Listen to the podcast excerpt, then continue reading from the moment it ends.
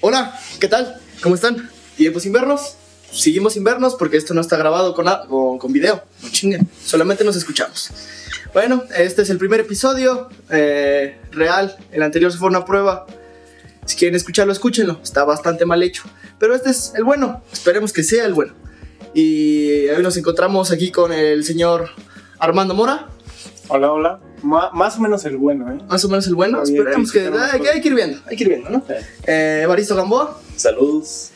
Y nuestro hippie favorito, eh, Fernando González. ¿Qué onda, amigos? ¿Cómo están? Y como no puede faltar, pues aquí su servidor, Nicolás Demián. este, hoy vamos a tratar un tema que, que esperemos dominemos un poco mejor, que va a ser... ¿Se puede vivir del arte? ¿Por qué? Pues porque, pues, pues, porque está interesante, ¿no? Creo que no cabría, no estaría de más el decir que eh, hemos vivido, cada quien tiene un trabajo dentro del arte diferente. Eh, el señor Mora es este, músico, le toca de todo. Eh, Baristo es productor musical y Fernando pues también eh, le hace a la música un rato. Yo soy el único tipo que cuando este, tocaba una guitarra se quedaba dormido. Pero pues he entendido todo este tema del arte también porque mi madre es pintora y he estado en este ámbito toda la vida. Pero de todos modos vamos a platicar e intentar entender si se puede o no se puede vivir del arte. Y si sí, pues de qué manera. Y si no, pues cómo nos vamos a morir de hambre. Así que creo que si se pretende hablar de esto, hay que entender primero qué pensamos o qué es el arte. Eh, platícanos, ¿qué es lo que pensamos que es el arte? Pues no sé qué pienses tú, pero el asunto es que hay muchas visiones de arte. No se puede dar una definición clara y completa, precisa, objetiva de arte. Eh, a través de la historia ha habido muchas formas de ver el arte. Eh, tal vez ya platicaremos un poco más, más al rato de qué es el arte. Sin embargo, yo creo que de lo importante de, de resaltar sobre el arte es que implica un proceso de comunicación. Eso todo el arte lo tiene. Sin embargo, no todo lo que implica un proceso de comunicación es arte. ¿no? Entonces, esa es una característica que sí es intrínseca del arte. El intentar o el comunicar algo. Ajá. El, comunicar. Yo creo que la definición eh, de arte o, definir el arte es bastante relativo y pues cada, cada persona tanto dentro del arte como fuera del arte podría definirlo de una forma completamente diferente de acuerdo a su perspectiva del arte, ¿no? Entonces yo creo que dar una definición eh, objetiva del arte es un, tanto difícil y yo creo que sería tema para todo un podcast, así que nada más vamos a tratar de definir el arte o de dar eh, una embarrada ¿no? de, esta definición o de lo que para nosotros es, es el arte. Bueno, por otro lado, este, uno de los filósofos antiguos como George Dicke decía que el arte es una construcción social, donde lo definía lo que era arte, este, los que hacían el arte, los que estaban en las academias especializadas, pero creo que no va tanto por ahí.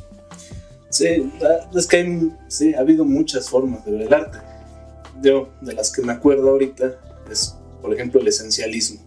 El esencialismo digo, es una corriente filosófica, pero también tiene su forma de ver el arte. El arte, dentro del esencialismo, es todo aquello que contiene la esencia de arte o las características de arte. Si tal cosa tiene una característica o cierto grupo de características, entonces es artístico. El problema viene cuando se quiere definir esas características. O sea, podemos decir que el arte es expresivo, pero como dijimos hace rato, no todo lo expresivo es arte. Entonces, no ajusta, no termina de ajustar perfectamente.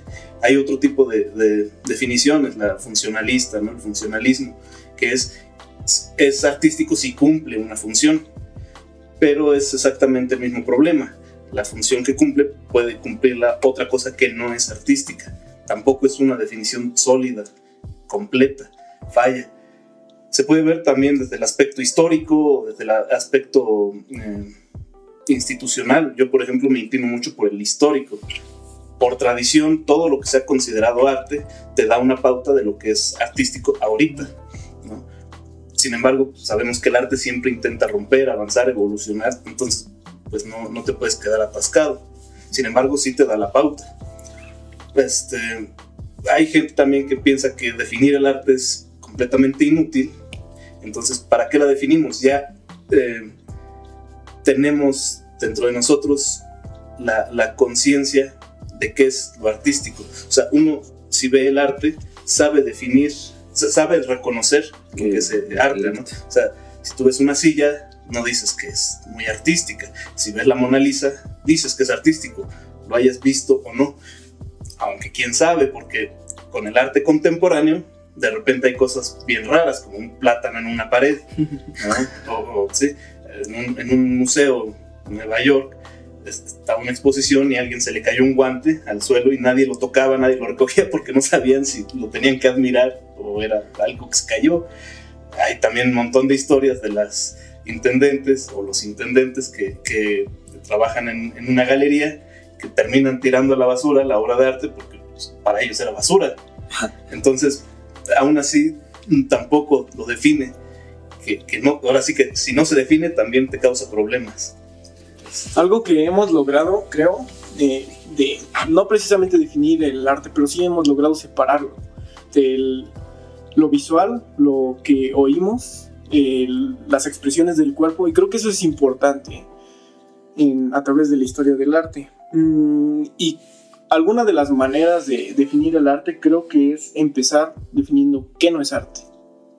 También podría ser algo, algo bueno si no, si no definimos qué es, al menos qué no es, y yo creo que sería un poco más objetivo, porque como el ejemplo que, que daba Evaristo de, de, una silla y un plátano, o sea, si, si, si te pones a pensar, en la silla también hubo algo, un trabajo artístico, en el diseño, en los grabados que pueden llegar a tener, entonces yo creo que el arte está en muchas cosas que hacemos, vivimos, sentimos en nuestra cotidianidad, pero no lo vemos de esa manera, no apreciamos igual un, un este una silla con un, grabado a mano que, que, una pintura o una escultura en un, en un, museo.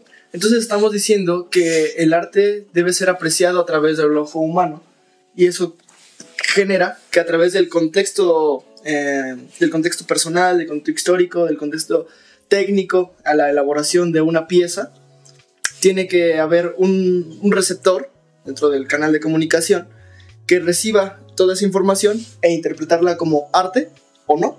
Sí, y es que se puede, se puede definir en varios niveles, no nada más es un solo nivel. Eso es como reducir el arte a... Sí, no. Ajá, sí, algo muy simple. Algo puede ser artístico porque se vende como artístico, por ejemplo, lo del plátano. Sí, sí. No expresa mucho, es raro, o sea, pero se vendió en una galería de arte, como arte, a precio de arte. Entonces, sí es arte, ¿no? En ese nivel de mercado técnico, no sé cómo llamarle, ¿no? En ese nivel sí es artístico, ¿no? Pero en un nivel más expresivo, profundo, trascendental, pues no llega mucho. Entonces no hay que analizarlo desde un solo ángulo, hay que ver por desde muchos lados el mismo objeto del arte. Entonces um, podríamos irnos a los primeros vestigios artísticos, lo que sabemos con un poco de historia del arte, y que era que estamos viendo a la, a, a el arte como un, un, estilo de vida alejado de cualquier otro. Y por ejemplo, los primeros vestigios artísticos con los, los, este, los las, pinturas rupestres. las pinturas rupestres que ponían es, en, la, en, la, piedra, no era para venderlos. No era para, para, generar un discurso diferente. Era simplemente una expresión de la persona que lo, que lo hacía dentro de una pared algunos dicen que eran, este, que era solamente para marcar las técnicas que utilizaban para cazar, para simplemente contarles a sus compás y decirle, miren, así maté al mamut. Y poco a poco fue evolucionando el, el sistema comunicativo de lo que, se, lo que hacía el humano para expresarlo eh, en, otras, en otras generaciones o contextos, manteniendo eh, el, el, la intención comunicativa del principio. Sí, yo, desde mi punto de vista, no considero arte la pintura rupestre. Es artístico, o sea, tiene lo artístico, pero no es arte. Porque en mi definición muy personal, aparte de, darle, un, o sea, que eh, implique un proceso de comunicación completo, o sea, que haya alguien que lo quiera expresar y alguien que lo quiera ver, este, incluso el ruido puede estar contemplado ahí, pero que exista el proceso de comunicación completo, eso lo tiene el arte. Pero otra cosa que para mí tiene el arte es que tiene la intención de ser artístico, o sea, tú no puedes este, aventar pintura a lo loco y decir que es artístico, porque no estás intentando hacer arte. Yo creo que eso debe ser, debe existir la intención de hacer arte. Para que sea Ajá, Para, para, que para que, Sí. Entonces, la pintura rupestre cumplía muchas funciones de comunicación, pero no tenía la intención de, bueno, no lo sé, nunca fui a ver Nicolás, pero yo supongo que no, no había esa intención de, de ser artístico. No creo que todavía se hubiera inventado el concepto. sí, pero yo, yo sigo con la idea, o al menos estoy, estoy convencido de que el arte siempre es, es eh, siempre da algo que decir. Su, una de sus mayores intenciones es expresar algo, es, es este, exteriorizar algo del artista, comunicar. exactamente, ya sea una emoción, ya sea un momento, ya sea algo que, que le haya pasado al artista. Y si lo vemos uh, en todas las ramas del arte, pues es que yo creo que pasa en, en la fotografía, pasa en la pintura, pasa en la música. Eh, siempre intentamos o siempre eh, está la intención de comunicar algo a través de, de, esa pieza o de ese producto artístico para, para quienes sean los, los, receptores del arte, ¿no? Entonces, haciendo a lo que vamos una, una, síntesis, es que es importante para que algo sea arte, es comunicar algo, comunicar algo, y que en el momento de la producción sea intencionado la producción artística. Exactamente. También uh, platicando con mi mamá me dio un punto bastante interesante que se puede ya guiar un poco más a lo, a lo histórico, que podría ser que el artista es el que ve la realidad y el que la expresa hacia el futuro. Me explico.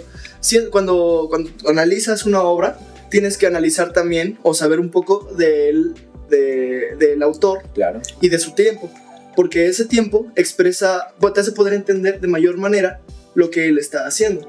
Porque, por ejemplo, si llegases con el mismo plátano hace 200 años, creo que sería todavía más, más risible o te lo creerían menos en esos tiempos. Porque ahora también en esto, en el arte contemporáneo, creo que se está dando más énfasis a al proceso comunicativo, a lo que quiere decir. Porque creo que ese plátano, no recuerdo bien, pero expresaba algo. Eh, tenía un contexto, tenía un porqué, el autor le daba un sustento.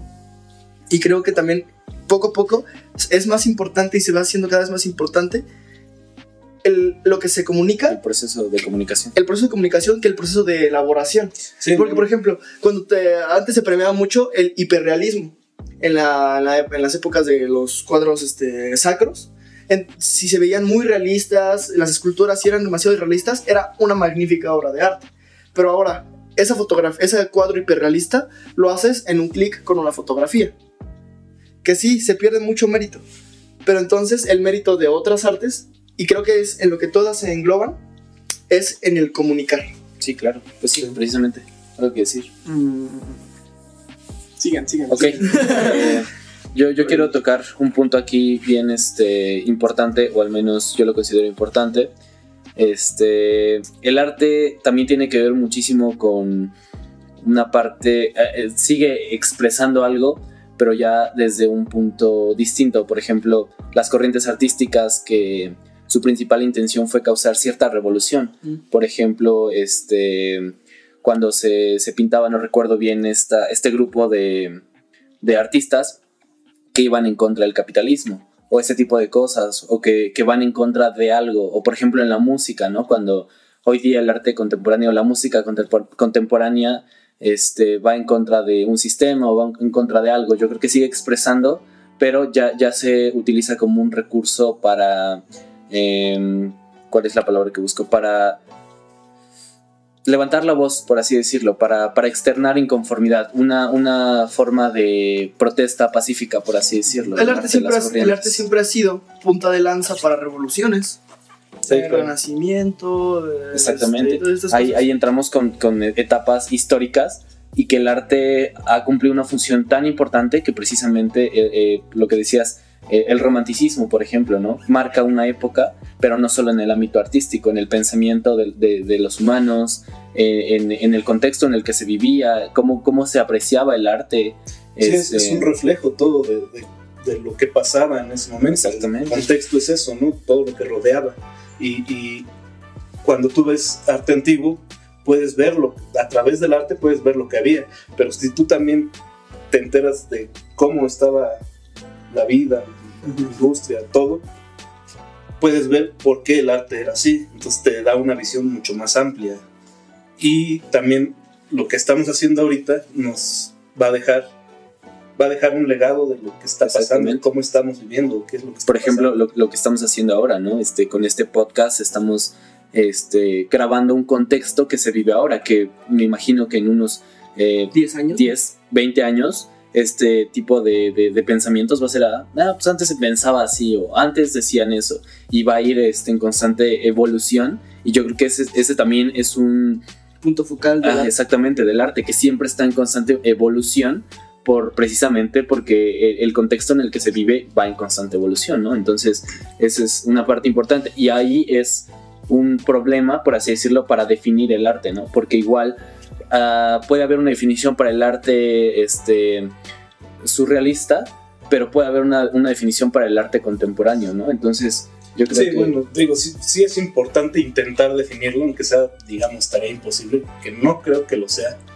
pero es una tarea muy difícil y muy debatible. Claro, sí. Entonces, no se puede llegar tan fácil a, a una definición, pero sí es importante discutirla, porque eso marca, marca el, el, el futuro de, de, la propia, de la, las propias tendencias del arte. Claro, sí. O sea, lo que discutimos ahorita, podemos decir, no, vamos a decir que eso no es arte. Arte tiene que ser así, lo definimos y entonces empezamos a hacer una escuela de arte nueva. Que, y, una nueva corriente. Ajá, una nueva corriente y nos van siguiendo y se unen más artistas y más artistas y se crea una corriente. Exactamente. A partir de esa discusión. Que, fue lo Entonces, que pasó en estos periodos ajá, históricos, ¿no? Por que, eso es que, sano discutir. Exactamente, que alguien este, empezó a definir o empezó a ver el arte desde un enfoque personal y se fueron juntando más personas, más artistas en diferentes ámbitos o diferentes ramas artísticas y se terminó ya no como un movimiento artístico, sino como una etapa o un, un movimiento social más allá de, del arte, sino en pensamientos y en, en, todo el contexto que se vivía en ese momento. Creo que eh, ya entendimos esta parte de que el arte es complejo eh, decir que es, porque también es algo personal. Pero dentro de esta plática podemos concluir que es algo que necesita ser eh, elaborado con la intención de hacer arte, comunicativo, expresivo, y que si, cuando se intenta uh, definir, se crean escuelas en las cuales se, se efectúan ciertas eh, características que debe llevar el arte. Pero bueno, de ese momento, de, sí, de ese, ese momento, momento, claro. Bueno, y que, Claro. Ah, este, y también quisiera hablarles de un concepto que se, se, ha estado, se, ha estado, manejando estos últimos años, que es el amparte. Ah, cabrón. Este, que creo que es la separación de arte, de lo que es arte y de lo que no es arte. Entonces, este, me parece que el señor Antonio García es un youtuber, este, de pinturas. Eh, él dice que todo aquello un objeto como el que decían el plátano, el objeto que nada más se toma para venderse, no es arte, nada más, ¿me entiendes? Ok, sí, sí. sí y sí, que sí. igual el artista mmm, no, no tiene como un valor de artista por su obra. A ver. Uh -huh, uh -huh. O sea, no todas sus obras quieren decir que sean arte. Sí. Ok.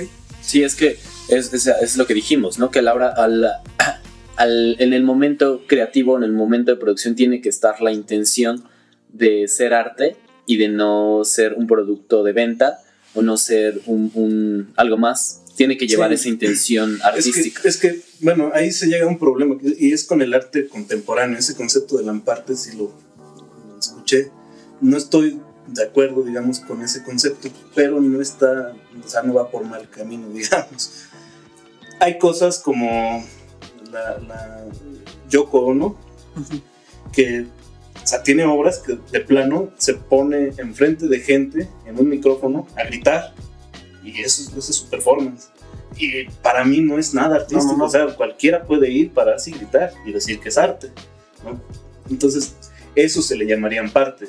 O sea, que se vende como arte, pero no. no Ok, realmente. ok, es, es un buen término. Ajá, eso le llaman parte. Claro. Y pues sí, sí existen esas cosas, ¿no? Pero también el mismo problema de quién define el arte es quién define qué no es arte, ¿no? O sea, Sí, sí, sí. Es algo. es- tampoco puedes decir así indiscriminadamente que no es arte, porque sí está haciendo una intención artística. Igual y, y sí en su psicología está tratando de engañar, ¿sabes? Ah, pues hago lo que sea y digo que es arte, total, soy yo Ono, ¿no?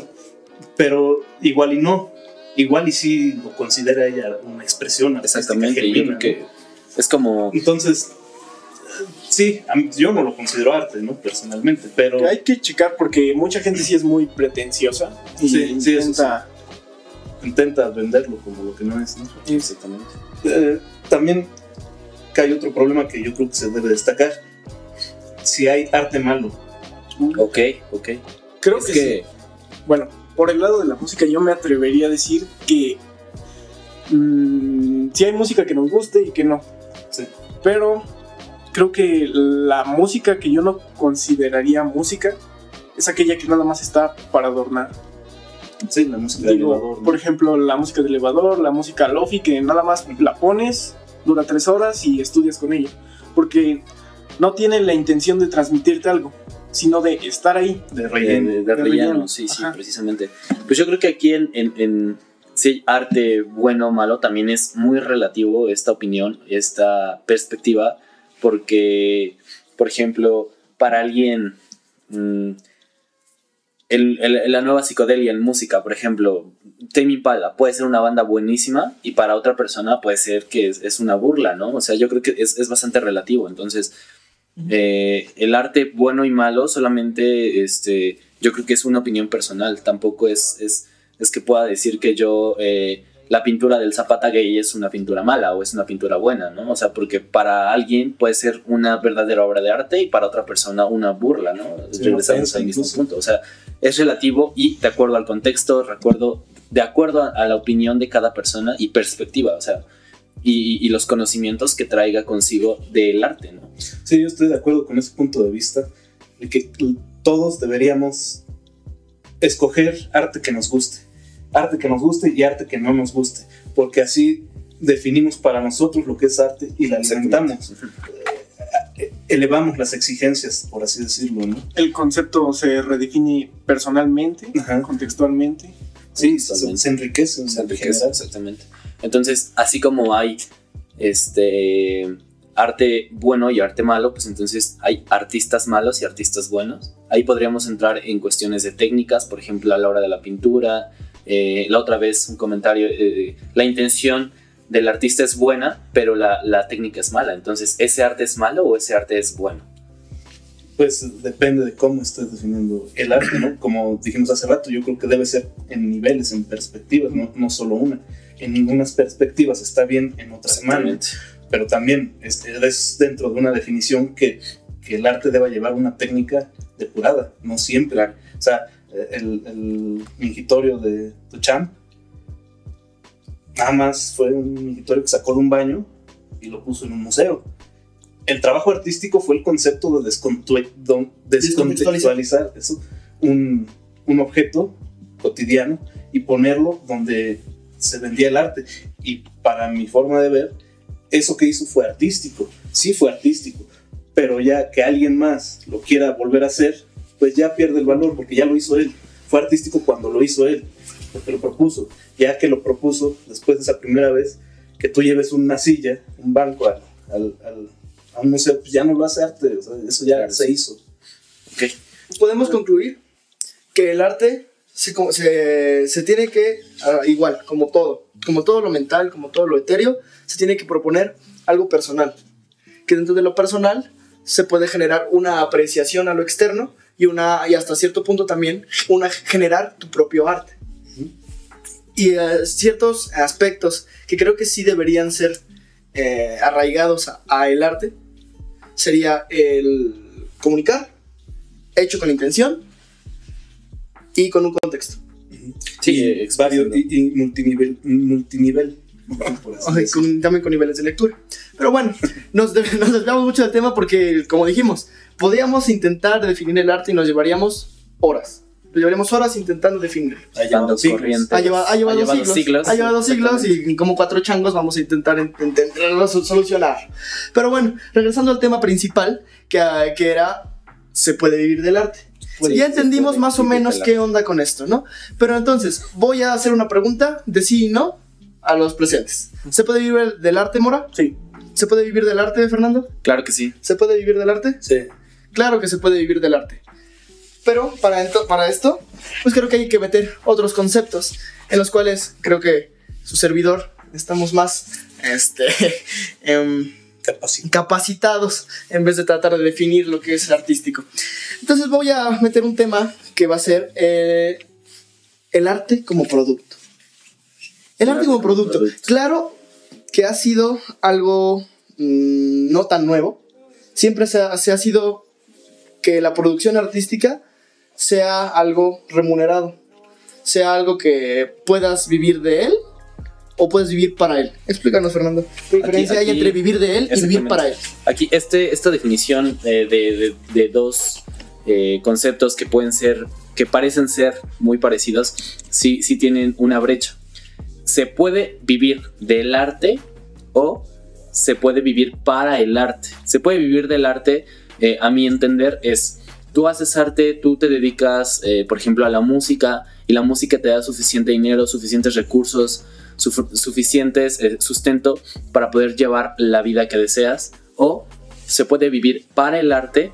Aquí se refiere a, cómo es que una persona da su vida al arte.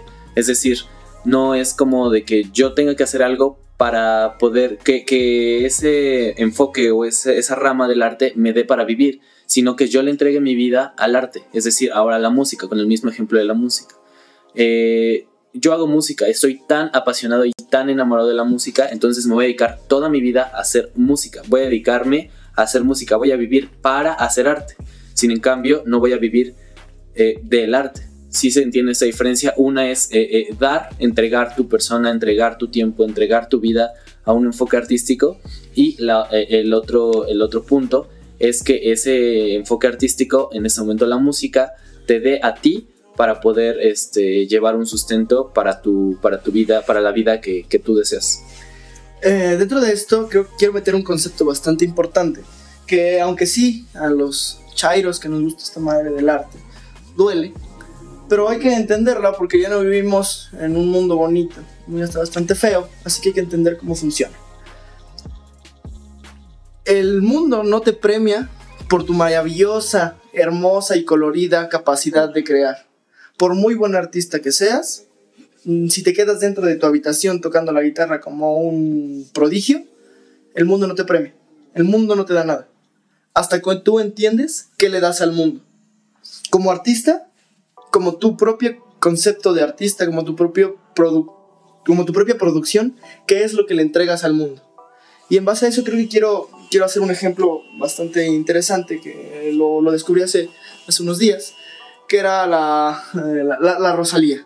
Eh, quiero comentar este ejemplo porque en base a esto nos vamos a guiar a lo demás. Esta mujer es, creo que hasta tiene doctorado en música, porque su música es muy buena y está, bueno, sí, es muy buena, claro que es muy buena. Y no solamente la producción musical, sino los conceptos que lleva atrás. El disco de El Mal Querer, si no me equivoco. Déjame, déjame este. El mal, el mal querer. El mal querer tiene, este, tiene unas canciones que están basadas en un libro. Ese libro es epicular. Epicular, sí, son como por capítulos, ¿no? Con 11 capítulos que son del libro. Cada, cada canción es la expresión y la condensación de cada capítulo. Hasta ahí puede ser algo normal. Lo interesante de esta mujer es que después de haberse empapado de conocimientos musicales, se rodeó de personas que eran eh, maravillosas en el marketing. Y pongo un ejemplo que es, bueno, pongo este ejemplo porque su música es tan buena como su marketing. Y también podemos este, decir que la mala música o el, mal artista es cuando no están bien relacionados su producto con su venta. A esto me refiero cuando el producto tiene que ser, el arte tiene que ser visto como un producto. Pero tiene que ser eh, equilibrado, porque cuando el producto se vuelve solamente una arma del, del marketing, se vuelve solamente un producto industrializado, sin corazón, Pierde sin- valor artístico. pierde valor artístico. Pero hay también los que hacen solamente arte y no se encargan de venderlo. El no, ejemplo, no tiene valor comercial. y no tiene valor comercial. Exactamente. Entonces, este, pongo el ejemplo de esta mujer, que hizo un disco muy bueno. Y subió a YouTube, eh, desde cuando lo subió, lo subió con videoclip. Y sus videoclips tuvieron muy pocas vistas, tuvieron 30 mil, 25 mil, que eran relativamente pocas. Pero ella, desde el momento cero en el que apareció, su nombre lo escribía con mayúsculas. Literalmente lo escribía siempre con mayúsculas. Este, cuando ella se vestía, no se vestía como una persona cualquiera, se vestía como toda una diva. Se vestía como si fuese la persona más chingona de todo el mundo. Y se empezó a vender y a mover su mercado dentro de España, con música flamenca, un poco innovadora. Pero hasta en ese momento no la conocía ni Dios, no la escuchaba nadie. La parte maravillosa de su marketing es que fue cuando subió una canción, subió la segunda y ya se movía como si fuera la mejor. Entonces creo que ahí se gastó todo su dinero, pero fue la mejor manera en que lo hizo. Compró un anuncio para la salida de su disco en, este, en Nueva York. ¿Cómo se llama esta calle súper importante? En Wall Street. El más grande, eh, todo lo más poderoso. Y aquí me meto a otro tema, que es que a las personas les gusta la música internacional. Si vemos que una- un, un artista está rompiéndola internacionalmente, nos interesa más. Esta mujer se aprovechó de eso y al poner ese anuncio internacional, todos los de España dijeron, esta mujer es conocida en todo el mundo. A ver, hay que escucharla. Y su música, como estaba bien hecha, capturó a todas esas personas. Y después se supo mover como moviendo mercados. Por ejemplo, luego se fue con J Balvin, Ozuna y todos estos chavos, cabrones, a Latinoamérica y t- obtuvo el mercado latinoamericano. Y el último movida maravillosa fue irse con Travis Scott, que es de los más cabrones en, en Estados Unidos, para meterse a ese mercado. Y lo pongo como un buen ejemplo. ¿Por qué? Porque su música no es mala, su música no es basura, su música no es, no es simplemente un- una pieza más, un- no, es- no es una pieza más en un negocio. Ella tiene su música y le agregó el negocio, no al revés. Mm, Bueno, ahí me gustaría este, tocar un punto que es el productor, cómo funciona el productor. Cuando le preguntan a Rick Rubin este, cuál es la labor del productor, él dice enlatar el arte y venderlo. Entonces creo que ahí, es, ahí viene lo importante, que el artista debe de preocuparse de su arte y alguien más de, de venderlo cuando el artista su, su objetivo principal es vender, vender, vender y no el arte en sí, hay bastantes problemas ahí. Y bueno, ¿quién es Rick Rubin? Eh, a sus inicios él empezó produciendo a Slayer a- y Slayer no llegaba... Slayer no tenía pensado vender tanto, tenía pensado hacer lo que ellos querían, pero sabían que si iban con él, iban con el indicado, eh, entender. Pero ellos se preocupaban de su arte y ya lo demás se lo dejaban en manos de Rick Rubin. Y este, igual los Red Hot Chili Papers, que con él tuvieron su álbum, este, System of a Down. Yo creo un, un 20% del rock comercial, un 10% está producido por él. Pero actualmente, este, él ya trabaja con, con Shakira, me parece, y, y, y pues creo que ya no ha aportado tanto artísticamente, pero sí monetariamente, porque la industria ha crecido un montón estos últimos años. Cuando antes, este, solo unas bandas podían tocar en unos conciertos así X. Ahora si tú le echas muchas ganas a tu grupo, en, en un año ya estás tocando en, en el Corona Capital, aunque hasta abajo. Pero igual si en dos años ya sigues, sigues, igual ya estás en medio de la cartelera. Ahora que comentas esto de solamente un año trabajando y irte al corona, están eh, señor Kino, son unos cabrones de 18 años, son cuatro cabrones, que en su primer año fueron al Coachella, o sea, les valió, no, no llegaron ni al, ni al Vive Latino ni nada, fueron directo al Coachella, porque su, su, su música era, eh, hace unos cuantos años, innovadora, era rock surf, creo, me parece que ese es el, el, el género, y supieron mover porque hicieron una, una, un buen arte y se lo, le dieron este trabajo a una productora. Y esa productora lo supo mover y meterlos al Coachella. Y creo que eh, también es un ejemplo más real, porque por ejemplo Slayer, claro que topamos a Slayer, pero pues, ¿hace cuántos años fue eso? Los ochentas. Claro, estos güeyes de señor Kino fueron hace, bueno, son actuales y están haciendo hace, desde hace tres años. Y este, entonces hay que encontrar el, la manera de, eh, tomando lo que tú dijiste, de, generar, de encargarte de generar tu propio arte sin buscar, eh, sin, sin, que tu objetivo principal sea la producción, de la, la, generación de riquezas, pero claro, tiene que tenerse en mente. Sí, la, la, idea del productor musical, pues es una especie, una especie de intermediario entre el producto comercial terminado y la música del artista. El productor, los productores musicales al principio era la gente que ponía el dinero. O sea, decía yo te pago para que grabes, pero tú, eh, tú lo haces todo, ¿no? Yo pongo el dinero, ese era el productor.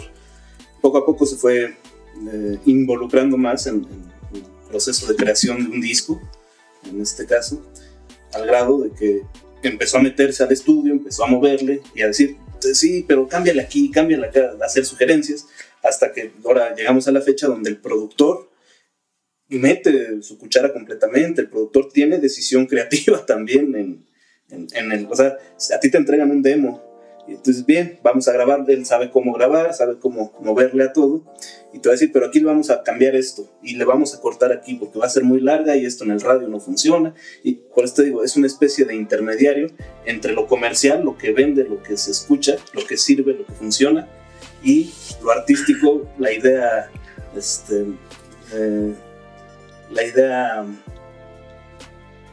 bueno, la idea que tiene el artista, o sea, lo que presenta. El, sí, yo creo que esto es, es un, un tema bien uh, polémico, artísticamente hablando, eh, de esta parte de, de, tú como banda creas una canción que no es comercial o que no entra en el ámbito comercial porque, no lo sé, es experimental, no lo sé, tiene algo ahí que no se podría considerar comercial llegas con el productor y lo que pasa es que te cambia toda la canción, te cambia todo el enfoque. Entonces el proceso artístico que, que tuviste ya no tiene ese valor para el productor.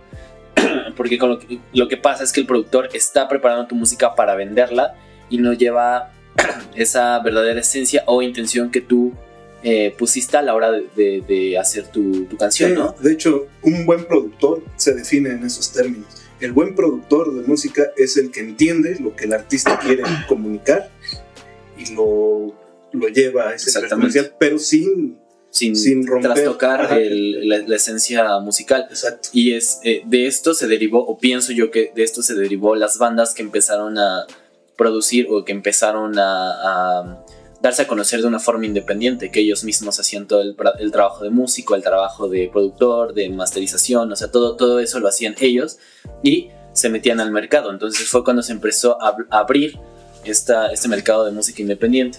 Pero estamos, parece que esto es un podcast de música, entonces regresamos al, al tema.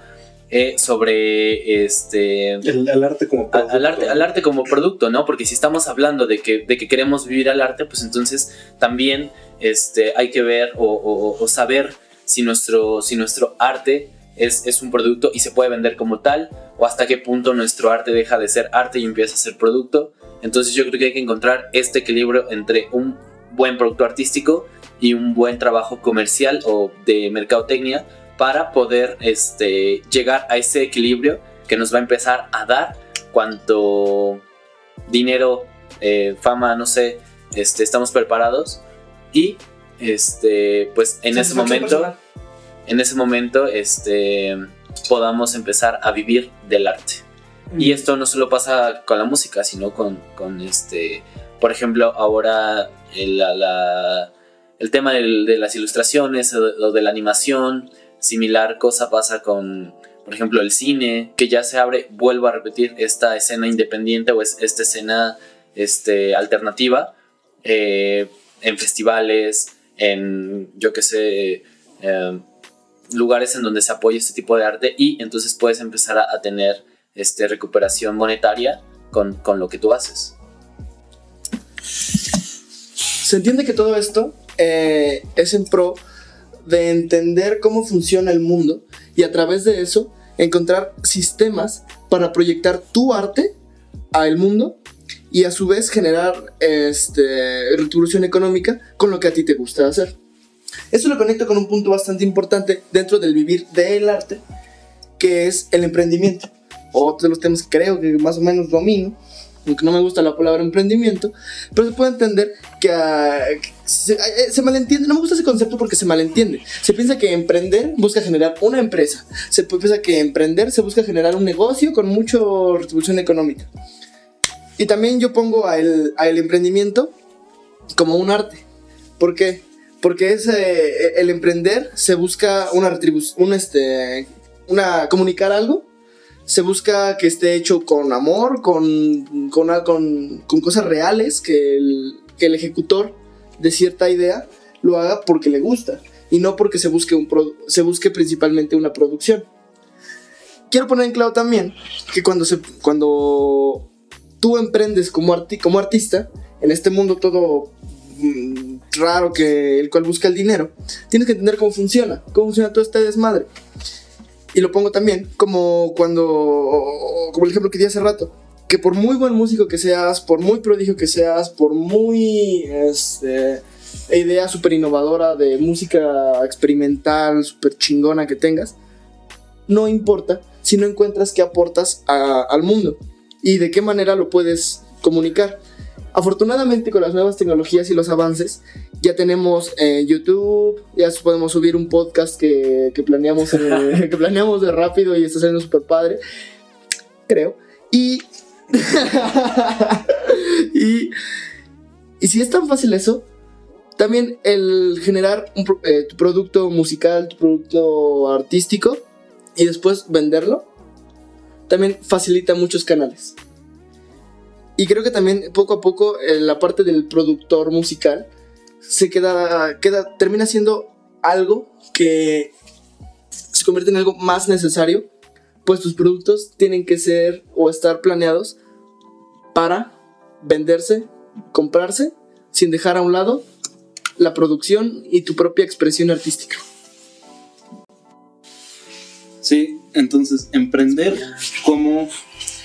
Eh, yo, yo entiendo que lo dices como encontrarle el valor comercial de lo que estás haciendo, o más que encontrarlo, crearlo, ¿no? Ese valor como producto de tu arte, porque a final de cuentas es un producto, no nada más porque está producido, sino porque es un producto de consumo, que la gente compra, que la gente consume.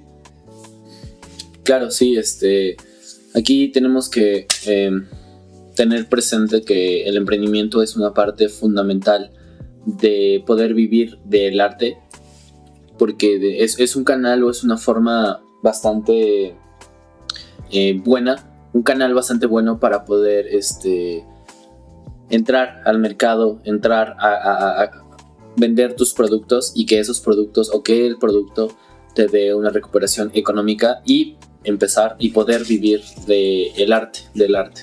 Quiero contar también otro, otro caso que, expresa el hacerlo por amor y que no es necesario buscar o rebuscarlo tanto. Un buen producto no es el que se hace para hacer producto, sino el que se encuentra de manera orgánica. Me explico. Em, chinga tu madre, Maverick. Ese es el ejemplo. Ese cabrón era un güey que canta feo, toca feo, no sabe mucho de música. Pero el güey la está rompiendo. ¿Por qué? Porque su música es honesta. Él agarró y grabó su pinche guitarra, grabó su voz gacha y escribió sus rolas, la subió a YouTube, como le Dios le dio a entender, la subió a Facebook. Y como su música era tan honesta, y lo que hoy, busca, hoy día busca el mundo son personas. Son personas que, que se sienta que lo hacen de corazón. Por eso ya no conecta tanto el... Eh, y más aquí en México, que buscamos identidades. Ya no conecta tanto el pop ¿Por qué? Porque se- hay veces que ya se siente plástico. Mm, Yo te voy a bueno. dar un contraejemplo. A ver. Justin Bieber. Él se dice que empezó en YouTube, que subía sus videos, lo encontró una productora y lo financiaron, lo convirtieron en lo que es, ¿no? Pero en otros círculos un poco más cerrados de productores, lo que se dice es que el contrato ya lo tenía desde antes de aparecer en YouTube. Pero la estrategia que utilizaron fue que iba a salir de la nada, que era un niño que, que de repente solito, o sea, lo falsificaron, falsificaron eso orgánico que tú hablas. Y podrá no ser el mejor artista ni nada, pero les funcionó. O sea, comercialmente les funcionó de maravilla, porque pues, cuánto vende. Entonces, pues, es un contraejemplo, se puede falsificar y la gente lo compra como legítimo. Lo compran porque eso es lo que necesitan. Necesitan una persona. Necesitan. Ya no, ya no lo sienten. Ya, no, ya la gente ya no quiere las cosas tan plásticas. Se las siguen tragando porque son pendejos. Pero la- los buenos productos son los que se nacen y los que vienen hechos Sí, con personalidad. Ajá, Es para, con más personalidad. para cumplir una necesidad más que un- una necesidad eh, del público más que una necesidad financiera Claro, propia, sí. ¿no? Y ahí es cuando, lo que siempre hablamos, que cuando haces las cosas por amor y por pasión, eh, el dinero, la fama y el éxito relativo de cada uno de nosotros es la consecuencia del arte y de el producto hecho con amor y con alma. Cabrón, te chingaste mi pensamiento, pero tienes toda la razón. Pero creo que, eh, bueno, Nicolás dice que hoy en día ya no buscamos tanto eso plástico, pero... Pero se lo siguen tragando de todos modos. Exactamente, quieran o no, a veces la gente no sabe diferenciar, ni siquiera se lo plantea si lo que está consumiendo es real o qué. Sí, y es que ahí, por eso hablábamos al principio de definir el arte, ¿no? Porque hay, hay música, por ejemplo, que sirve para estar de relleno, como lo que mencionábamos hace rato. Eso tiene un valor como producto, tiene un valor como producto, pero no tiene un valor artístico. Podría no llamársele arte. Sin embargo, es un producto y, y no sé si se podría considerar que eso es vivir del arte, porque estás haciendo música, no creo que estés viviendo del arte, estás viviendo de un producto, porque no es, no es música que tengas que...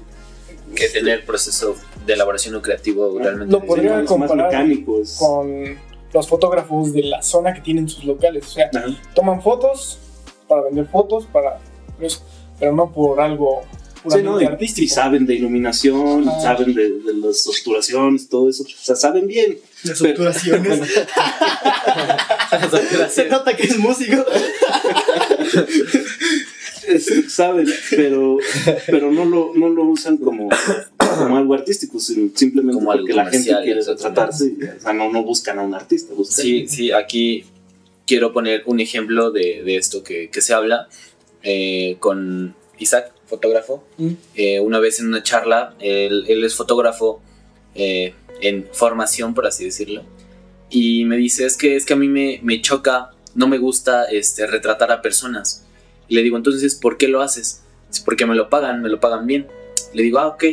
Pero me dice, a mí lo que realmente me gusta es fotografiar paisajes, hacer lo que realmente amo, lo que realmente me apasiona en la fotografía. Pero yo no, yo no voy a poder cobrarle al árbol por tomarle una foto, fue el ejemplo que me dice, ¿no? Y entonces aquí es, es lo mismo el, ejemplo, ¿no? De, de- de la fotografía, cuando lo haces por, por un producto o por dinero y cuando lo haces por pasión, ¿no? Y él está haciendo esas dos cosas al final al cabo como, como resultado de algo que le está funcionando, porque está viviendo, eh, no literalmente, pero está este, recuperando eh, monetariamente a través del retrato que no le gusta hacer, pero también está este, persiguiendo y siguiendo su pasión de fotografía más dedicada a otros enfoques. Yo, yo no estoy muy de acuerdo con esa forma de hacerlo. Yo conozco un montón de artistas de muchas ramas, ¿no? Y he visto muchos que hacen eso. Hacemos, yo también lo he hecho. De cobrar por hacer algo que no te gusta porque te lo pagan y lo que te gusta nadie te lo compra, bueno, según tú. Ahí yo creo es donde entra el emprendimiento. Hay que saber vender lo que estás haciendo. O sea, tú a un árbol no le puedes cobrar, pero sí le puedes cobrar a una empresa ecologista o que Claro, claro. Ajá, por una foto de un árbol, ¿no? Con su logo, lo que sea, pero Aquí les doy la razón a los dos y a ninguna. A ninguna, a ninguno. ¿Por qué? Eh, a ver, no, mi ciela, te voy a explicar por qué. Isaac está haciendo bien en hacer algo que no le gusta. Porque tenemos que 16 años, 17, 18 años. Y necesitamos encontrar y experimentar en otras cosas, aunque no nos gusten. Y necesitamos encontrar nuestro camino en este mundo. Necesitamos encontrar que nos gusta, necesitamos probar cosas que no hacemos bien, probar cosas que no encontramos, encontrar... Sí, pero, pero eso es en orden de desarrollarte a ti mismo. Exactamente. No de... Y tiene, que, y tiene que generar ingresos. Si lo está haciendo, tampoco lo va a regalar. No, eso no. Entonces, si le está haciendo una rem- si le está dando una remuneración económica, ¿por qué no hacerlo? Y mientras seguir experimentando para sí mismo. Y va a encontrar la manera en la que se encuentre a sí mismo y con una buena estrategia de marketing va a saber venderse a sí mismo, pero mientras tiene que comer. Sí, pues, pero es que a eso yo, es lo que decía hace rato, ya no es vivir del arte, estás viviendo de un producto Estás viendo. que utiliza las mismas técnicas, la- todo lo mismo, pero no es arte, o sea, para ti no es arte, tú estás haciendo un producto porque te lo piden y te lo pagan, pero entonces en ese punto ya no es vivir Pierde la arte. esencia artística. Y que actualmente creo que el arte eh, hoy en día está perdiendo mucho el valor porque todos tenemos acceso a crearlo y eso no es malo, pero somos muy simples, vaya. O sea, yo puedo tener una tarjeta de audio, un micrófono y me pongo a rapear lo que sea y ya digo, vaya, qué chido, le pongo una base este, que saqué de YouTube sin, sin copyright o algo así. Y este, creo que somos muy conformistas. Y por el lado de la fotografía, creo que igual pierde mucho valor porque todos lo podemos hacer, todos lo podemos editar, todos lo podemos. Todos tenemos un teléfono con cámara. Este, que en otras, en otras artes como la música que necesitas técnica, este, vaya, mm, feeling, ahí Ujú. lo llaman así, este, eh, es complicado. Pero, por ejemplo, ahí eh, en el ámbito de la fotografía también hay que tener un conocimiento, una técnica y un feeling para que realmente tu fotografía sea un buen, una buena fotografía, no solo sea la foto que tomas casualmente. Hay un, un trabajo, de- detrás de una imagen hay un trabajo de encuadre, de iluminación, Encuadre. de edición. eh, y lo, creo que lo más importante y, El y- feeling. y lo- lo- exactamente el feeling, esa transmisión, lo que hablamos del arte, esa comunicación emocional a través de una imagen, ¿no? Que creo que esa es una de las cosas más, mm, por así decirlo, complicadas de transmitir, es cómo vas a hacer llorar con una sola foto. Claro que se puede. Ese es el feeling de los buenos fotógrafos, de los buenos músicos o de los buenos artistas en general. Ese toque y ese algo que tienen ciertas personas que hacen arte que eh, hacen que, que su producto o su, su resultado artístico sea bueno. Y regreso al el ejemplo de este señor de, de Ed Maverick. El güey toca feo, canta feo, no tiene chiste nada, pero tú lo escuchas y dices, no mames. Pinche vida triste, güey. Pinche, pinche vida bien triste. Ahí Sí, está, ahí está no, ahí está el pero es también un poco lo que hablábamos de que si hay arte malo, porque algunos ejemplos sí entran dentro de arte todavía, malo, pero arte. Al final de cuentas todavía tiene esa intención Exacto. artística, no tan depurada, pero la tiene. Y mientras que una foto de, de estudio de la colonia pues, no tiene ninguna intención artística, Solo es- solamente de retratar. ¿no? Sí. Bueno, entonces este aclaramos que el, el valor del arte que, que vendemos es yo creo que por el contexto y las personas. Porque no es lo mismo que a Fer le pongas este Ed Maverick que si se le pones a Quincy Jones. O sea, uh, no, no, no. Él se queja de los Beatles, o sea, Ajá. ahora de Ed Maverick. Y este. Sí, también tiene que ver el contexto. Y creo que a él le funcionó porque él definió su público. Se, defi- se definió solo, pero. Bueno, ajá, sí. No, no, no creo Bueno, que no, lo no, haya él, pensado. no él, pero Pero lleva consigo esa intención. ajá, porque él es entiende lo que los jóvenes pasan, ¿no? Ni, no es porque Los- lo entiende porque se lo ponga a pensar. No, porque él es- forma, lo vive, parte de ello. exactamente. Y se lo es pones a alguien de 40 años Y y dice, no, no, no, no, "No, no, ¿qué, qué, qué? Sí, conecta, ident- se identifica. Sí, es la- el- esta parte de identificarse. es- pasa lo mismo con, con un, eh, una pintura, por ejemplo, ¿no? Que a diferentes personas les conecta, por ejemplo, un cuadro surreal.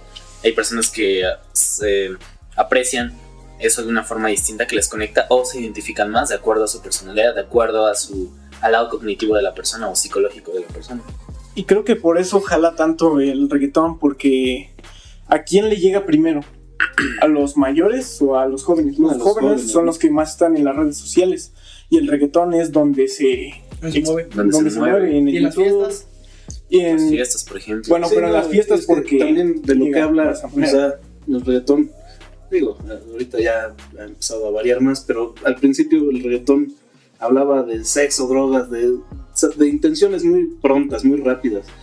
Y ahorita los jóvenes así se mueven, muy rápido, todo es inmediato, todo es ya, ya, rápido, sí, ah, ¿para qué le ¿Para qué le hacemos al cuento? Ajá. Para que le. Y el reggaetón de eso te habla, así te lo venden, así se mueve, entonces por eso se identifica la gente. Claro, sí. se vende porque la gente es caliente. Sí. A mí, por ejemplo, no me gusta el reggaetón. Sin embargo, yo considero que sí tiene también un valor artístico.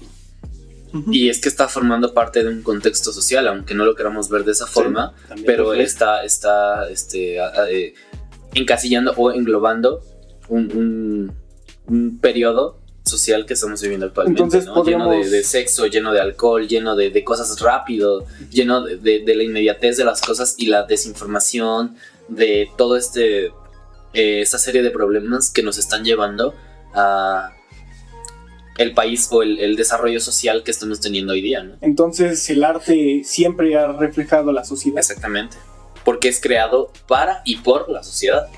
Es parte de. Es parte de. Sí, bueno, ahí coincide con lo que decías hace rato, ¿no? Que es una construcción social. Es una construcción social. No es, no es la forma de definir el arte, pero sí es parte del arte. Es, es parte.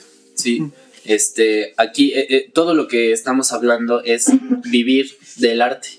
Ahora quiero desvariar, quiero este, ir a- al otro extremo, al extremo, que es vivir para el arte.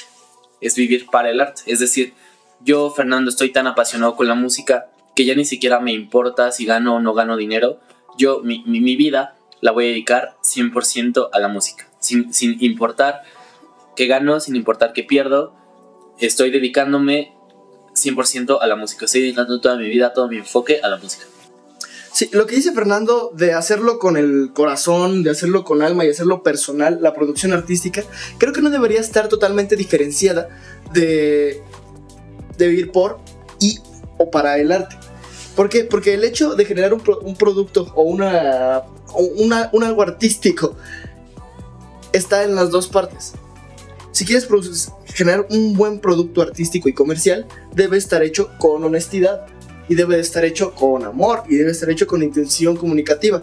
Y ahí es cuando ya entraría una persona externa o una estrategia externa, que sería un productor, a decirte, tu producto artístico es ese garra.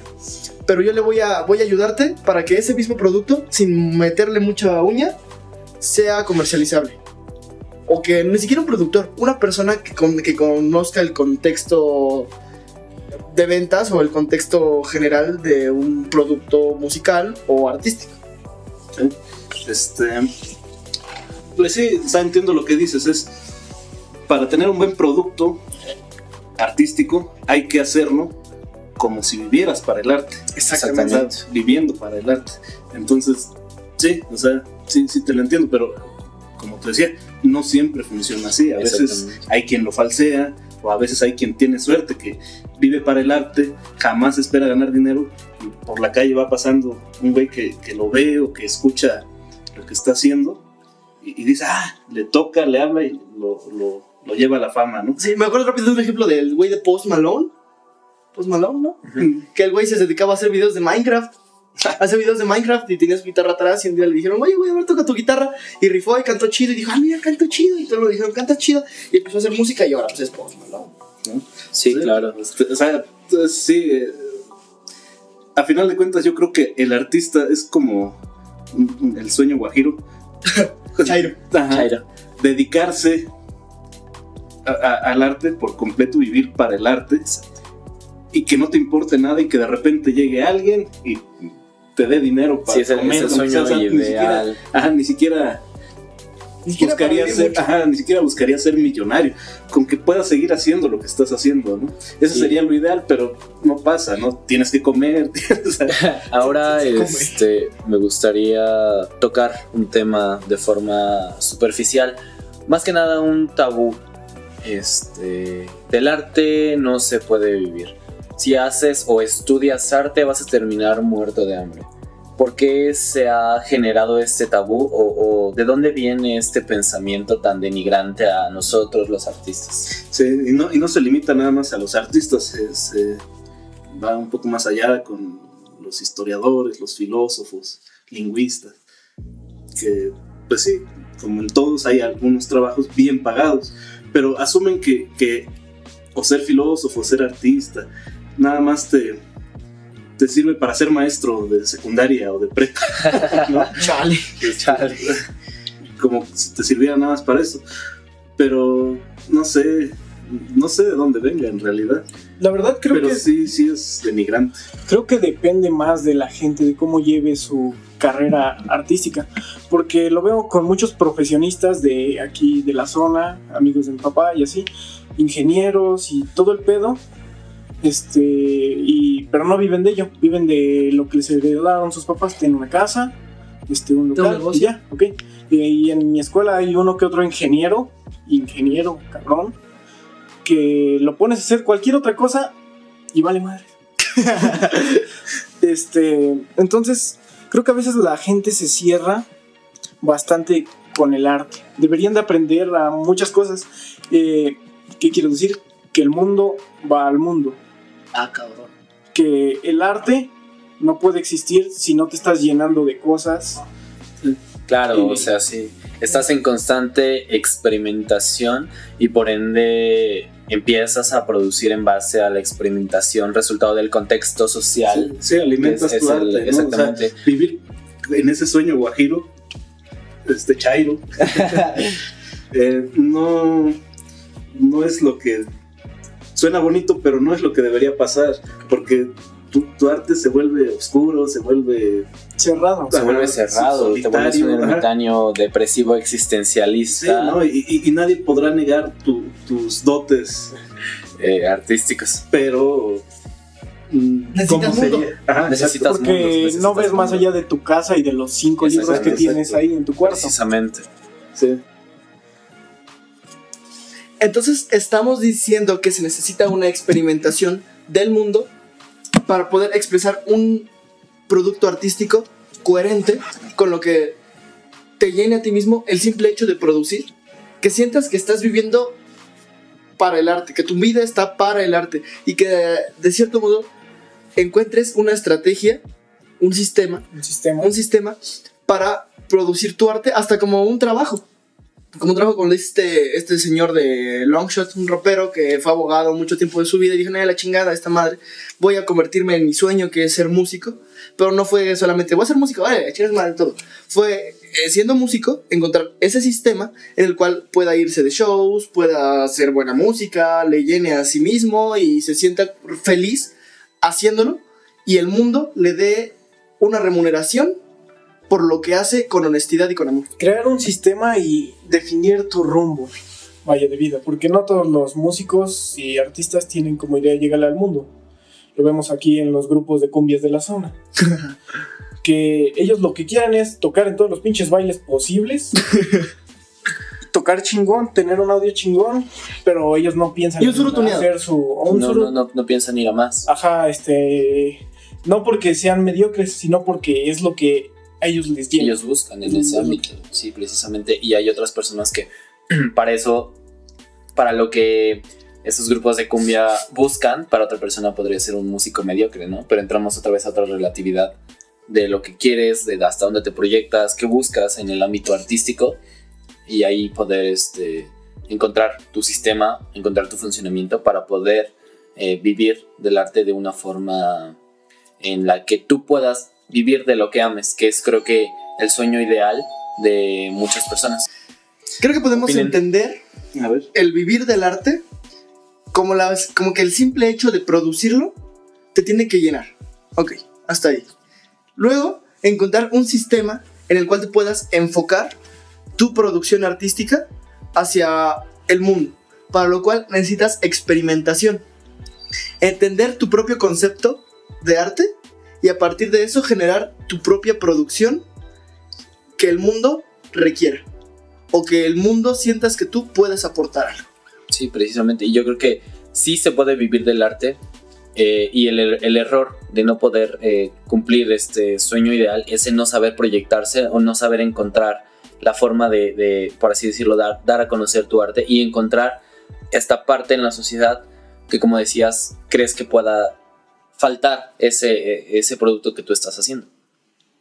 Bueno, y, y así como existe el arte de amar, creo que se necesita tener el arte de hacer arte. Ah, cabrón. El arte, de, de ponerle esa pasión. La pasión y, y saber llevarlo al mundo. Sí, claro, eso es importante. Yo lo que digo, también mi conclusión es que sí, se puede vivir del arte, no lo dejo ahí nada más, se puede vivir del arte malo y se puede vivir de lo que parece arte y no es arte.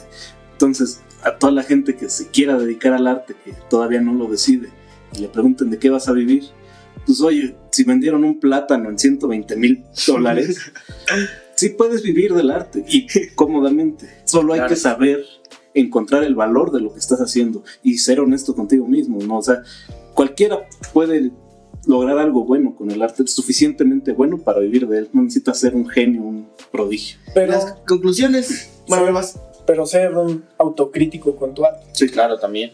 Y la conclusión de la conclusión de la conclusión. si pudieran vender un plátano en 120 mil dólares, puedes vender tus electrocumbias. Claro. Ahí está, ahí está. Sin más. Ahora vamos a conectar el tema. ¿Se puede vivir del arte con, con las tendencias? ¿Qué chingados con el Super Bowl? ¿Qué? Hay que ser honestos primero. Hay que ser honestos. ¿Quién de aquí ve el fútbol americano y lo entiende? Yo. ¿Sí lo entiendes? No, si te chingues esas mamás. Yo no entiendo ni madres, güey. Yo Nomás sí, veo- pero no es grandotes sus seguido. putazos, güey. Ahí, ahí este, podemos hacer eh, esta conexión entre el espectáculo de medio tiempo, ¿no? ¿Qué, qué pasa ahí eh, de- en el ámbito artístico, ¿no? ¿Qué, ¿Qué valor tiene ese arte? Pues es que como arte en sí no aporta mucho, o sea, es lo mismo de siempre, es música pop y todo, pero lleva, lleva una producción bastante grande, gigante, como no se ve en casi ningún otro espectáculo durante todo un año.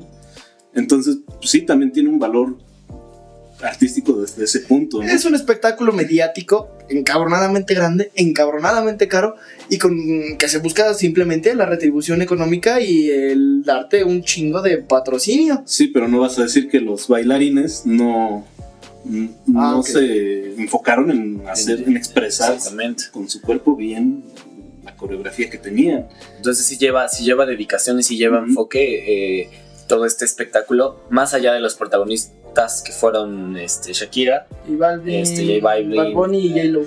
Entonces, y hay, hay- aquí podemos ver este ejemplo que, que- que estábamos comentando, ¿no? Lo que se vende como arte, pero no lleva en sí eh, esta verdadera intención de ser arte, ¿no? Pero detrás de los bailarines, toda la producción, toda la coreografía, sí es un trabajo artístico que se puede reconocer. Entonces, este, el valor artístico de, de el arte comercial, por así decirlo, porque eso es, incluso es más producto que arte, ahí sí es más producto que arte, pero sigue llevando este, esencia o elementos artísticos. Sí, ahí se puede, el arte es como una parte de, o sea, no, no es lo principal, es parte de, es tal vez como en un videojuego, que puede o no ser, o sea, eso no está discusión ahorita si es o no un videojuego arte, pero sí tiene elementos artísticos, ¿no? Tiene un diseño, tiene un- una música, programación. Entonces, en el Super Bowl, igual, el espectáculo es un show mediático, meramente, pero tiene elementos Tiene artísticos. Y ahí, ahí los, los artistas involucrados tienen para vivir del arte y hasta para regalar del arte. o sea, y ahí es donde comprobamos que realmente sí se puede vivir del arte. Obviamente, este, no te voy a ver en un este, Super Bowl eh, semidesnudo bailando para vivir del Ah, ¿Por qué arte, no, güey? pero sí podemos encontrar nuestro canal. A mí sí. precisamente lo que hablábamos, encontrar nuestro canal y funcionamiento para poder este, vivir a corazón y a manos llenas ¿Ya no? este, de lo que amamos hacer, que es el arte. Este, bueno, si bien comparamos este Super Bowl con otros donde han habido presentaciones súper, no sé, creo que históricas, como cuando estuvo Michael Jackson, que gente, docenas de gente se desmayó ahí. Este, si lo comparamos, no hay como que un arte valga más que otro en el Super Bowl, sino por los artistas que se trajeron ahora, creo que refleja la sociedad. Lo que ahora escucha el mundo. Lo Sí, que ahora está sucediendo. Porque no era como que trajeran a, a un super músico super perrísimo, sino trajeron a lo que está sucediendo. A lo comercial, precisamente. ¿a quién le iban a traer? ¿A quién le iban a poner ahora? ¿A qué músico te hubiera dicho, ah, güey, qué, qué, qué buen músico? ¿Qué música le está rompiendo? ¿Un Tame Impala? La gente no lo No, no, conoce. no, Tame Impala. ¿Un qué? ¿Qué? Por eso digo, ¿qué pondrías? No, ahorita ya Es- es- es se lo están muriendo también esos, los grandes artistas así gigantescos, se están muriendo, por eso repiten. O sea, bueno, digo repiten porque ya han estado en muchos lados mucho tiempo. Precisamente. Shakira, Jennifer Lopez. Que ya, o sea, sí, o sea, llevan los- años y años de Ajá. carrera presentando el mismo tipo de arte Ajá. y lo siguen consumiendo. Sí, o sea, el próximo Super Bowl igual Shakira sí, Shakira sí ha... Sí, pero o sea, ella ya Sí, tiene claro, la- claro. esa Ah, base sí, sí. gigantesca. Ahorita nuevos que lleguen a esos niveles, como que no, como que ya se está diver- diversificando mucho los gustos y, o sea, hay gustos para todos y ya no hay artistas tan gigantescos. Pero ¿sabían sino- que J Balvin fue de los que, Hay más, que, pero- más, que más facturó en los últimos años? El que más ha estado rompiendo Ah, no, dinero. bueno, Bueno, pues en porque hay más dinero. pero- Ajá. Y ventas y escuchadas Ajá, sí, sí, y sí. conciertos y ese güey no para. Sí, no, pero, pero, Pero a, nivel artístico no ha aportado. Algo, Ah, o sea, no es como que en 20 años, no, más, 50 años, este, exista la corriente, este, J Balvina, en donde, en donde, en donde puedas realmente tener un aporte, Oh, decir, oh. ah, pues yo voy a rescatar esto como lo que pasa ahora, ¿no? Del surrealismo, voy a rescatar este elemento del surreal y lo voy a implementar a mi arte contemporáneo. No creo que eso suceda con la corriente J, J, Bal- J Balvista, que, este, o sea, es, es a lo que nos referimos con que no está haciendo un aporte artístico verdaderamente bueno e importante eh, como lo que pasó en, en momentos anteriores con diferentes corrientes Bueno, por- artísticas. Pero la música urbana se han movido, ¿eh, güey? Eh, a nivel de producción. Que Un día, un día tú me dijiste, güey, que ya, que ya la, cuando te escuchaste el disco de Oasis, dijiste que pues, no te gustaba, pero que su nivel de producción de ese disco era otro pedo. Era otro pedo y que Ajá, le llegaba al pop comercial más caro. Sí, sí. Repito, a nivel de producción, porque. hay más acceso a las tecnologías. Ujú. o sea, También, se abaratan Sí. y las computadoras son más poderosas. Antes, yo por ejemplo, cuando empezaba a grabar, grabar dos pistas en una computadora portátil o de escritorio incluso normal, grabar dos pistas simultáneas, ya se trababa el disco duro, necesitabas tener un disco duro de 7200 revoluciones por minuto, si no, no podías. Ahorita ya hay discos duros de estado sólido que manejan 15 pistas simultáneas, las puedes grabar, entonces eso incrementa también el... Sí, es lo que, lo que está sucediendo. Es- somos un claro ejemplo de eso. ¿no? Porque, O sea, bueno, cuando hablamos de reggaetón, pues todo, yo diría que todo lo encasillamos en reggaetón, ¿no? Pero si hablamos de otros géneros de rock, y te digo, grunge, no es lo mismo que. mm, Surf. Que el surf, metal. que el metal, que. ah, hay diferentes diferentes de- corrientes. Este, y de todo en instrumentalmente y lo que te transmiten. Y hay muchísima diferencia entre bandas. Eh, un profe me decía, ¿qué prefieres? ¿Misfits o, este, o Rammstein? Es que no se puede comparar porque son distintos. Precisamente. Sí. Sí, ahora, este, eh, retomando lo que decía, somos un claro ejemplo de eso, ¿no? Me imagino, no lo sé, que antes para poder grabar un podcast era todo un rollo, este, o al menos más del que nos estamos enfrentando hoy día. Sí, no, ahorita es que, o sea, el proceso sigue siendo igual, nada más que ahorita lo haces mucho más rápido porque las herramientas funcionan muy veloz. Entonces, todo lo que grabamos en dos horas yo lo puedo escuchar en media hora a doble velocidad, detenerme en un, po- un pedacito, regresarle, alentarlo, moverlo, todo muy rápido, sin la Sin mayor necesidad de complicación. Antes la computadora se trababa. Entonces tenías que esperar y luego cada que parabas, ca- cada que recortabas tenías que esperar a que se actualizara el recorte y se moviera donde tú querías. Entonces no, el proceso es igual pero es mucho más rápido ahorita, ya ahorita es fluido.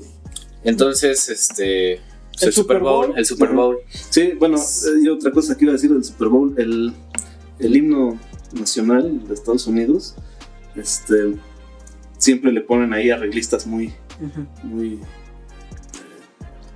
fancies, no sé cómo llamarlo, pero este año no, este año estuvo bastante chafón el arreglo del, del himno, o sea, siempre le meten así toques de jazz muy, pues, artísticos, ¿no? Ajá, pero ahora, ahora estuvo Le pusieron un punta, punta, punta, punta.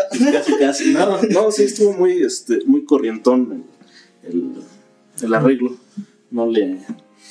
No aportó mucho, no, no, las armonías no eran muy. Es que ya saben que el público consume lo que sea. Sí, precisamente. Y creo que es la importancia de rescatar el verdadero arte, la verdadera pasión por el arte, ¿no?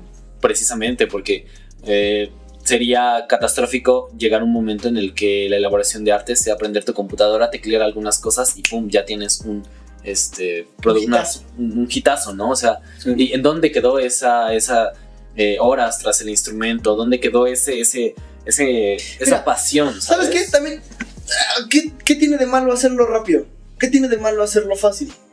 Pero di algo con lo que haces. Comunica algo nuevo, haz algo interesante. Algo que aporte. Algo que aporte. Pero que, pero que aporte buenas cosas. Que aporte cosas productivas para la sociedad, güey. Eh, pero también en este Super Bowl como que no hubo tanta promoción como otros años, porque siempre todos los años me invitan a un lado y así lo veo, pero ahora me di cuenta de que había Super Bowl hasta que lo hubo. hasta el día. Sí, yo igual. Este, Yo también. No, no hubo, ahora sí que el- tanta. o tal vez será que nosotros vemos menos publicidad. Menos, Y cada vez vemos menos tele, Ajá. cada vez menos... Pues, Yo no veo tele ya, ¿no? Sí, precisamente. Entonces, pero hay otro punto que es artístico en, en el Super Bowl, no este en todos. Este, la publicidad. Ahí se habla de muy buenos anuncios que salen ahí. Digo, si vas a pagar millones por segundo, pues, no vas a hacer cualquier chingadera, ¿no? Digo, seguramente habrá algunos que sí lo han hecho, pero se, Por se- un anuncio de tostitos, güey. se, se- se habla también de, de- de la publicidad. Entonces, a nivel artístico, la publicidad, ahí más bien el arte sí está a servicio del producto. Es, Y, entonces ahí ya no, el, el producto ya no es arte, sino que el arte es parte del producto. exacto. como Eh, ya publicidad. contexto, pero sigue Ahí- siendo artístico. Claro, sigue teniendo elementos artísticos. Y concluyendo con esta parte de tendencias, eh, el Super Bowl es un, un evento mediático que expresa eh, el mundo, que, que está escuchando el mundo, que está escuchando la sociedad. Desafortunadamente cada vez escuchamos más J Balvin, ni modo, ¿qué se le va a hacer? Ah, chinga tu cola. Sí, Nicolás. Ah, pues sí, güey, te vale madre, ¿no? No, no, pero digo, digo, antes de que nos eches acá, nos salpiques claro, de, claro. de que, ajá. Pero bueno, es una, es una representación del mundo a través de un evento mediático que mueve un chingo de dinero y que hay muchas expresiones artísticas, hay muchas expresiones este, Publicitarias. publicitarias que dentro de ellas llevan también arte. Y hay otra, hay otra, este, otra forma de arte que amalgama muchas artes, como la fotografía, la música, que es el cine. Mm, No, no, y no, entonces, hablando del cine, ahorita están los Oscars, o Oscars, ¿cómo se dice? Oscars. Los Oscars. Los Oscars. los Oscars. Los Oscars. Y pues veamos qué va a pasar hoy, ¿no? Si es hoy. Sí, sí, va hoy, bueno, hoy, hoy, hoy. sí, Pues veamos y, y probablemente el siguiente episodio comentemos un poco, ¿no? Acerca de qué se premia hoy día en el cine. ¿Qué se, ¿Qué se premia el arte? ¿Cómo se premia el arte? ¿Cómo se premia el arte? ¿Les gustaría que habláramos de esas academias, de los Grammys, de... Sí. Sí, sí, sí, Estaría bueno. ¿no? Estaría bueno. Estaría bueno. Bueno, Bueno, pues este, entonces... le- en Spotify no se pueden dejar comentarios, pero vamos a abrir una cuenta de Facebook, una de Instagram y también están en YouTube los videos por si quieren dejar un comentario, un- una felicitación, una mentada de madre, o un comentario sobre qué estaría bueno que, que platicáramos tocamos. el ¿O siguiente. ¿Qué opinan ustedes? Claro, las opiniones también tema. son las Hay importantes. que tener retroalimentación en esto. Y claramente vamos a intentar mejorar. Claro, siempre lo Eh, mejor. poco a poco. Siempre, siempre. Poco a poco se va a ir puliendo. Bueno, Bueno, entonces pues recordamos el- entonces- El, principal patrocinador de este, de este podcast que fue la procra- procrastinación. El no hacer nada nos lleva a intentar hacer algo y en el hacer algo terminamos haciendo arte. ¿Tu arte o mi arte? Bueno, muchas gracias y nos despedimos. Bueno, entonces concluimos con esto. Eh, nos vemos el siguiente. Nos vemos otra vez con Ver. Nos escuchamos en el siguiente episodio. Este, como ya dijo Nico, los comentarios acerca de los temas que, que quisieran que tocáramos estarían súper para poder este, englobar este, más cosas y este, pues, Mejorar. Mejorar precisamente. Mm, Pues es- es todo. Por nuestra parte, el día de hoy. Y ahí nos estamos viendo. Que no nos estamos viendo, nada más nos estamos escuchando, Fernando. No mames, chingada madre. No Vayan se a misa, nada contigo. Vayan a misa, sí, a ver si aprendieron el podcast anterior. Vayan a misa. Adiós.